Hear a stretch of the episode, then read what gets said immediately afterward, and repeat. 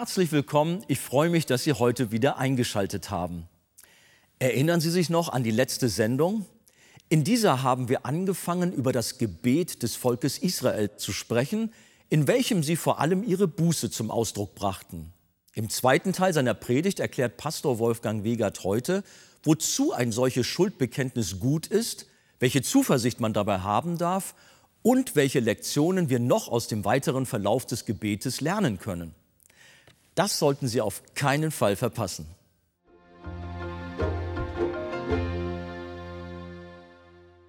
Jetzt stehen wir wieder auf. Und wir lesen Vers 16 bis 19, dieses lange, ernste Gebet. Jetzt kommt ein anderer Ton rein. Eben war Dank, Ehre, Anerkennung. Du bist der Einzige. Du bist Gott.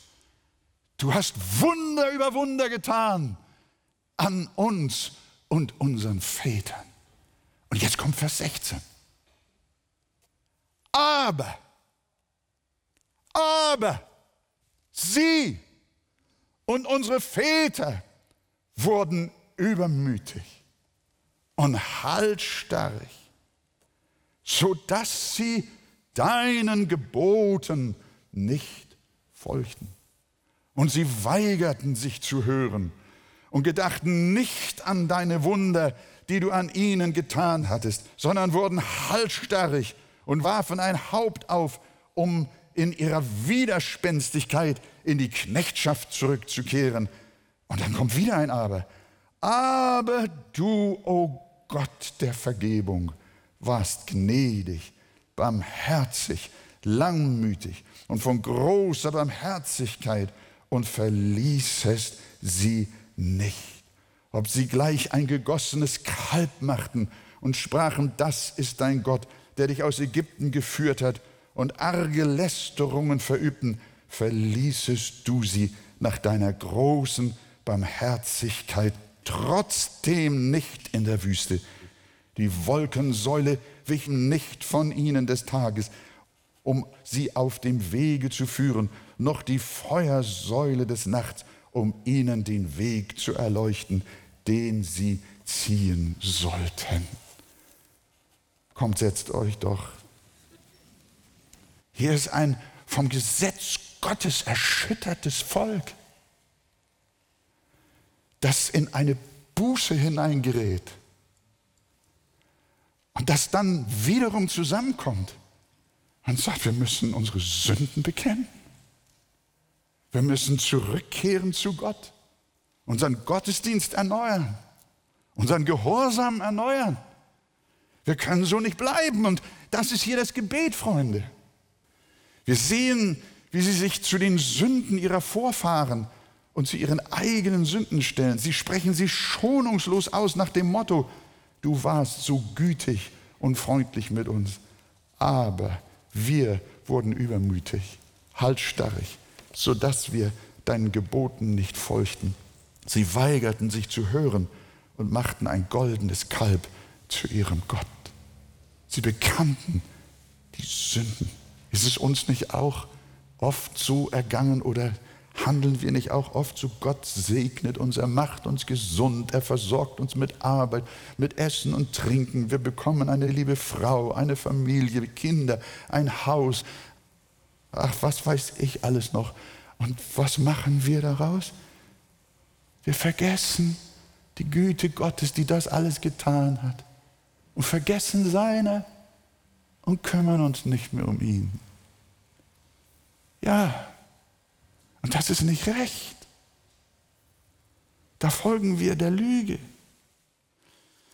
Aber das Interessante ist, dass jetzt in dem ganzen Abschnitt, den wir zuletzt gelesen haben, wieder ein Aber kommt. Mitten in der langen Aufzählung ihrer Sünden und Missetaten kommt noch ein Aber. Es ist das Aber der Hoffnung. Denn sie riefen, schaut nochmal Vers 17, aber du bist ein Gott der Vergebung gnädig und barmherzig, langmütig und von großer Güte. Und du hast sie nicht verlassen, obwohl sie so versagt haben. Sie hatten nicht nur erkannt, dass Gott der Herr, der Einzige ist, sondern auch, dass er ein Gott der Vergebung ist. In Micha 7 stehen diese berühmten Worte, wo ist solch ein Gott wie du, der die Sünde vergibt und erlässt die Schuld denen, die übrig geblieben sind von seinem Erbteil, der an seinem Zorn nicht ewig festhält, denn er ist barmherzig. Wo ist solch ein Gott wie du, der die Sünde vergibt? Dahin ging das Gebet. Sie bekannten ihre Schuld. Aber bei dem Gott, bei dem sie ihre Schuld bekannten, gerieten sie nicht in Verzweiflung, sondern sie hatten Hoffnung. Als David wegen seines Ehebruchs vor Gott zerbrach, betete er, Darum bekannte ich dir meine Sünde und meine Schuld verhehlte ich nicht. Ich sprach, ich will dem Herrn meine Übertretungen bekennen. Da vergabst du mir die Schuld meiner Sünde. Da vergabst du mir. Und David war befreit. Und das Volk bekannte Sünde. Und sie waren befreit. Manche finden, Buße ist ein böses Wort. Sie finden, Buße ist ein hartes Wort, als wäre es ein feindseliges Wort. Mein Freund, Buße ist nicht hart, sondern Buße erlöst. Buße macht frei. Wenn du deine Sünde bekennst und zu dem Gott der Bibel kommst, in Jesus Christus, dann kommst du zu einem Gott der Vergebung. Mir erzählte einmal schon einige Jahre her ein ehemaliger Soldat aus dem Zweiten Weltkrieg hier, einer unserer deutschen Brüder, wie froh er war, als die Amerikaner vor ihm standen und er sich endlich ergeben konnte. Lange hatte er durch die Nazi-Propaganda geglaubt, dass der Krieg noch zu gewinnen wäre. Und er hat Druck gemacht, er hat gekämpft. Aber die Realität vor seinem Auge schließlich sprach eine andere Sprache. Er hat es gespürt, er hat es gesehen. Der Krieg kann nicht mehr gewonnen werden. Aber er sollte kämpfen und kämpfen und andere Menschen erschießen.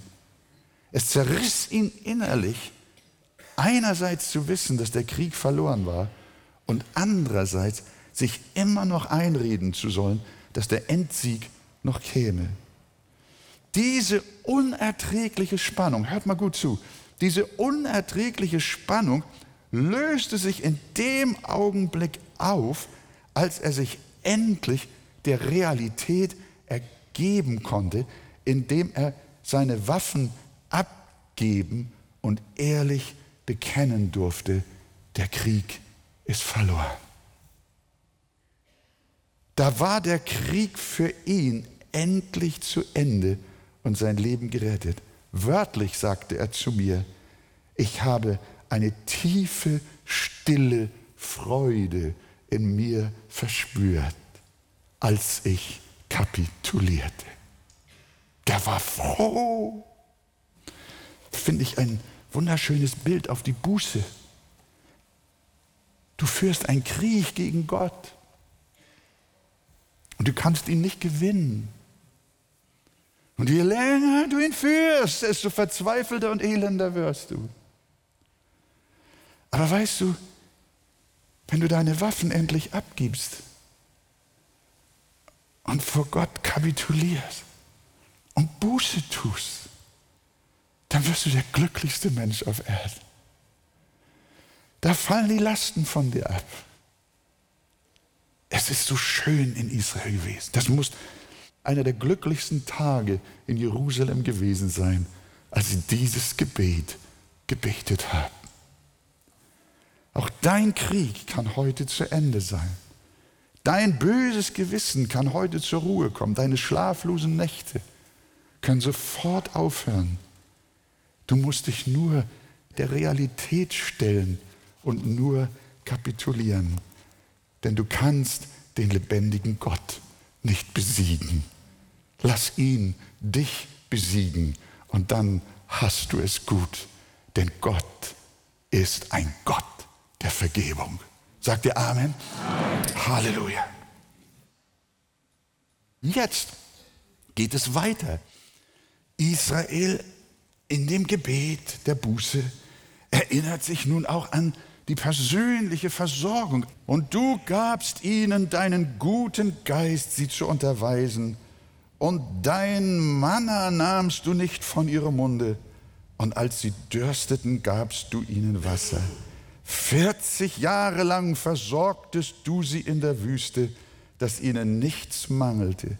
Ihre Kleider veralteten nicht und ihre Füße schwollen nicht an. Und sie eroberten feste Städte und ein fettes Land und sie nahmen Häuser in Besitz mit allerlei gut gefüllt, ausgehauene Brunnen, Weinberge, Ölbäume und Obstbäume in Menge. Und sie aßen und wurden satt und fett und ließen sich's wohl sein in deiner großen Güte. Da sehen wir, sie kommen nicht weg, auch immer wieder Gott zu preisen für das, was er getan hat. Was insgesamt gesehen in diesem Gebet deutlich wird und auffällt, ist, sie danken Gott in ihrer Buße für seine Wohltaten auf allen Ebenen. Und dann sagen sie, aber wir haben es dir nicht gedankt. Aber wir sind von dir abgefallen. Wir sind eigene Wege gegangen, haben dein Gebot gebrochen. Und so preisen sie Gott wiederum, was er für sie getan hat und wie barmherzig er mit ihnen gewesen ist. Und gerade waren sie dabei, Gott für seine Versorgung über 40 Jahre hindurch zu preisen und über das Geschenk des verheißenen Landes da mussten sie schon wieder ein Aber einschieben. Vers 26. Aber sie wurden widerspenstig und lehnten sich gegen dich auf und warfen dein Gesetz hinter ihren Rücken. Und in Vers 30, du aber hattest viele Jahre lang Geduld mit ihnen und hast gegen sie Zeugnis ablegen lassen durch deinen Geist, durch deine Propheten, aber sie wollten nicht hören. Darum hast du sie in die Hand der Völker, der Länder gegeben. Sie stellten fest, dass Gott sie hat strafen müssen und sie in die Gefangenschaft fremder Völker gegeben hat. Das verheißene Land wurde von fremden Heeren besetzt und oft schien es aus, mit Israel zu sein. Aber das Gebet des Volkes, das Bußgebet lautete in Vers 31, wieder, hör mal, aber nach deiner großen Barmherzigkeit hast du mit ihnen dennoch nicht ein Ende gemacht und sie nicht verlassen, denn du bist ein gnädiger und barmherziger Gott. Zuvor hieß es, du bist ein Gott der Vergebung. Jetzt heißt es, du bist ein gnädiger und barmherziger Gott. Wir sehen, sie appellieren immer wieder an die Barmherzigkeit Gottes. Und das ist auch etwas für uns, liebe Gemeinde. Sind wir nicht auch so ein Knäuel von Unzuverlässigkeit? Darf ich mal fragen, wer kann wirklich aus der Tiefe seines Herzens bekennen, Gott hat mir Wohltat über Wohltat in meinem Leben geistlich und auch sonst geschenkt. Er ist mein Versorger. Er hat mir geholfen. Zu wem war Gott gut in der Vergangenheit? Darf ich eure Hände sehen? Die nächste Frage lautet, wer hat trotzdem gemurrt? Das sind wieder genauso viele. Also ihr Lieben, merkt ihr, das spiegelt sich wieder. Das, was die Väter hatten, was Israel hatte, Gottes Segen, Gottes Gnade, Gottes Erbarmen, Gottes Wohltat und unsere Untreue und unsere Murrerei und unser Ungehorsam. Dieses selbe Strickmuster. Also wenn ich euch mein eigenes Leben jetzt so ich aus meinem Herzen sprechen lassen würde, dann habe ich manchmal selber gedacht, dass Gott mir immer noch gnädig ist, das kann ich nicht begreifen. Wirklich. Wenn ich das alles so bedenke, was ich in meinem Leben alles für Mist gebaut habe, in Gedanken, Worten und Taten. Aber liebe Gemeinde, in diesem Kapitel und in diesem Gebet sehen wir, Gott lädt uns ein, dass wir uns dennoch immer und immer und immer und immer wieder auf seine große Barmherzigkeit werfen dürfen. Wie groß auch der Haufen unserer Schuld ist, wie tief wir uns auch verstrickt haben, wie chronisch auch unsere Sünde ist. Wir dürfen sagen von ganzem Herzen, Du bist aber dennoch ein gnädiger und barmherziger Gott. Und Gott wird nicht müde, immer wieder Ja zu sagen. So sagen die Klagelieder, die Güte des Herrn ist, dass wir nicht gar aus sind. Seine Barmherzigkeit hat noch kein Ende wenn du zu ihm kommst und von Herzen die Buße suchst und ihm deine Sünde bekennst und vor ihm kapitulierst, dann steht der lebendige Gott auf deiner Seite, denn er ist ein gerechter, aber auch ein barmherziger und gnädiger Gott bis an das Ende der Tage. Amen. Es ist allerdings wichtig, dass wir jetzt nicht auf eine falsche Spur kommen. Zu bedenken, was Vers 33 zum Ausdruck bringt. Schauen wir jetzt Vers 33. Da beten sie jetzt weiter. Du bist gerecht in allem, was du über uns gebracht hast. Denn du hast recht getan, wir aber sind gottlos gewesen. Die Bußgemeinde schlüpfte nicht in die Opferrolle, merkt ihr? Sondern sie sagte Ja zu dem, was ihr im Laufe ihrer Geschichte widerfahren ist, bis zum damals heutigen Tag. Sie haben nicht gesagt, Herr, warum sind eigentlich in der Wüste so viele gestorben? Warum sind wir in Babylons Knechtschaft gewesen? Warum besetzen Feinde unser Land? Warum sind wir zerstreut? Warum haben wir so viel Not in unserem Land und in unserem Volk. In unserer Sprache gesprochen, warum bin ich so krank? Warum habe ich meinen Mann verloren? Warum bin ich allein? Warum habe ich noch keine Frau? Warum habe ich keine Arbeit? Warum, warum hat Gott das zugelassen? Das beten sie nicht. Wenn du so zu Gott kommst, Gott, warum geht es mir so dreckig, du? Und dann noch hinterher schieben, Gott, guck mal den da und guck mal mich an, du bist ungerecht. Du hör mal, dann ist Schluss mit der Barmherzigkeit Gottes. Dann kommt seine Gerechtigkeit. Das Bußgebet in Jerusalem war nicht so, sondern es war, du bist gerecht in allem, was du über uns gebracht hast denn du hast recht getan. Wir sind gottlos gewesen. Die Beter in Jerusalem bezweifeln nicht Gottes Gerechtigkeit. Sie sagen nicht, das ist aber ungerecht. Nein, sie geben Gott Recht auf ganzer Linie. Gott hat keine Fehler gemacht, sondern er hat alles recht getan. Ich aber war verkehrt und habe viel gesündigt. Er hat alles recht getan, auch in allem, was über uns gekommen ist. Wer sich so unter die mächtige Hand Gottes bereit ist zu beugen, der darf auf grenzenlose Barmherzigkeit hoffen. Aber das ist unser Problem in unseren Tagen, auch unter der Christenheit. Wir haben uns ein Gottesbild gebastelt, bei dem Gott so unser Partner ist, ne? so unser Kollege. Und wir wollen auf Augenhöhe mit ihm verhandeln. Und wenn du auf Augenhöhe mit ihm verhandelst, dann verhandelst du dich zugrunde.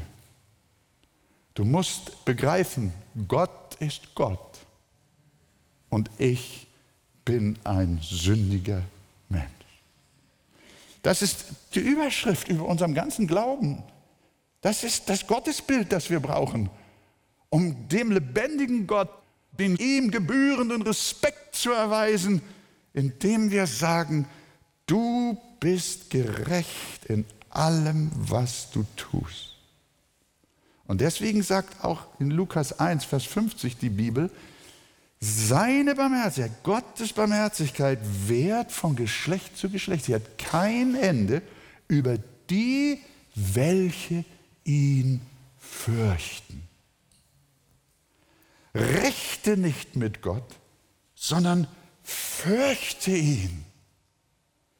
Dann wird er dir um Jesu willen barmherzig sein.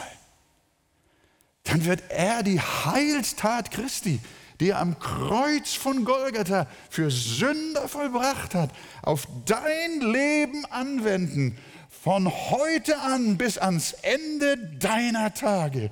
Und du darfst erleben, dass Gott ein gnädiger, ein barmherziger Gott ist. Darum kann Gott uns Treue erweisen, auch wenn wir versagen. Wenn wir untreu sind, so bleibt er doch treu. Er kann sich selbst nicht verleugnen. Darum das berühmte Wort Römer 5, Vers 20. Wo aber die Sünde mächtig geworden ist, da ist die Gnade noch viel mächtiger geworden. Nicht nur mächtiger, sondern viel mächtiger geworden. Keine Sünde, keine Schande ist zu groß oder zu schwerwiegend, dass die Gnade Gottes nicht noch größer wäre. Der Gott der Vergebung spricht durch den Propheten Jesaja: Wenn eure Sünde auch blutrot ist, soll sie doch schneeweiß werden. Und wenn sie rot ist wie Scharlach, soll sie doch wie Wolle werden. Das heißt nicht, dass am Ende alle Menschen Gottes Barmherzigkeit erfahren. Wir haben es schon gesagt, nach dem Motto, wir kommen alle, alle in den Himmel. Nein, Gott ist nur denen barmherzig, die ihn fürchten und die ihre Sünde vor ihm bekennen, die sich in Buße vor ihm beugen, die das Erlösungswerk Christi für sich anerkennen und von Herzen an den Sohn Gottes als ihren Erretter glauben. Das war es, was die Juden in Jerusalem taten. Das hatte die Lesung des Gesetzes hervorgebracht. Sie hatten es gehört, sieben Tage lang. Dann zerbrachen ihre Herzen in Demut vor Gott. Sie kamen zu einem großen Tag des Bekenntnisses zusammen. Sie weinten, sie warfen sich nieder vor Gott, sie fasteten und bekannten ihre Sünden. Und Gott vergab ihnen alles. So wir unsere Sünde bekennen, so ist er treu und gerecht, dass er uns unsere Sünde vergibt. Und sie haben Buße getan, sich an Gott gewandt. Und dann kommt dieser Schlussvers, nachdem das Gebet gebetet war, dann verfassen sie eine Resolution. Vers 1, Kapitel 10. Aufgrund dessen machen wir einen festen Bund und schreiben ihn nieder und lassen ihn durch unsere Fürsten, Leviten und Priester versiegeln. Sie wollten einen neuen Gottesdienst einrichten. Sie wollten eine neue Hingabe an Gott vollziehen und das schriftlich niederlegen, es verfassen und versiegeln. Sie wollten einen neuen Anfang mit ihrem Gott machen, ein neues Leben mit dem Herrn. Und wie diese Abmachung dann ausgesehen hat, das hört er dann beim nächsten Mal in Kapitel 10. Da hören wir dann etwas, was sie miteinander Gott gegenüber für die Zukunft ihres Volkes abgemacht haben. Sie wollten endlich wieder ein Volk unter Gott sein. Aber für uns bleibt an dieser Stelle nur das zu sagen, liebe Gemeinde, wollen wir nicht auch uns durch Gottes Wort immer wieder zur Buße rufen lassen? Wollen wir nicht auch unsere Sünde bekennen? Wollen wir nicht auch den Bund mit Gott erneuern? Wollen wir nicht auch eine Erweckung in unserem Herzen erleben und eine neue Liebe, eine neue Leidenschaft, ein neues Leben, einen neuen Gottesdienst zur Ehre Gottes und zu unserer Freude dem Herrn schenken. Wenn das der Fall ist, dann sagt alles Volk Amen. Amen.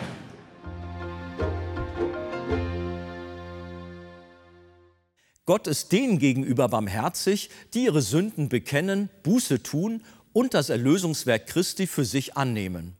In Pastor Wolfgang Wegerts Buch Das Evangelium kennen und genießen finden Sie weiterführende Informationen zu diesem Thema. Vor allem in dem Kapitel Ein barmherziger Gott. Ein Exemplar erhalten Sie auf Wunsch kostenlos. Wir freuen uns über jeden Kontakt zu unseren Zuschauern. Sie erreichen uns per Brief, E-Mail oder zu nachfolgenden Zeiten unter der eingeblendeten Telefonnummer. Näheres zur evangelisch reformierten Freikirche Arche finden Sie im Internet. Liebe Zuschauer, wir freuen uns über die Möglichkeit, die Fernsehkanzel ausstrahlen zu können. An erster Stelle danken wir Gott dafür. Dann sind wir aber auch allen Freunden dankbar, die uns mit Gebet und finanziellen Mitteln unterstützen. Ohne sie wäre das nicht möglich. Über eine Spende auf die eingeblendete Kontoverbindung würden wir uns sehr freuen. Buße befreit, bringt unser Herz zur Ruhe und schenkt uns tiefe Freude, denn unser Gott ist ein Gott der Vergebung. Dieses Thema können Sie auch auf unserer kommenden Veranstaltung weiter vertiefen und hautnah erleben. Besuchen Sie uns am 22. März um 10 Uhr zu unserem besonderen internationalen Gottesdienst.